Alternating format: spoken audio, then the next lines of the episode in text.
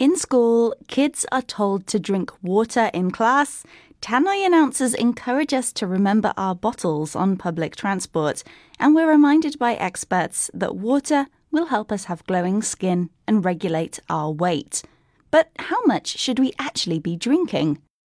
For many years, people have followed the unofficial advice of drinking eight glasses of water eight times a day, known as the 8 by 8 rule. According to Jessica Brown, writing for BBC Future, this seems to have partly come from not understanding guidance that was published almost 80 years ago.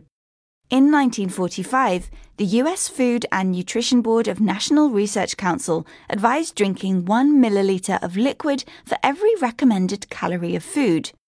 This is equivalent to around 2 litres of water a day or 8 glasses per person. But Jessica says the reality is that individuals have different needs. Weight, age, and activity level all affect how much water someone should drink. So, should we control our water intake at all?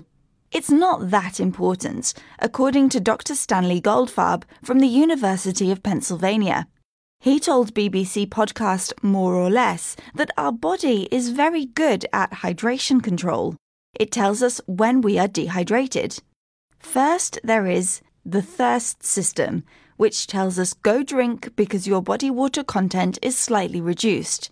And secondly, we have the kidney system, which helps to retain any water and kicks in well before we really sense any thirst.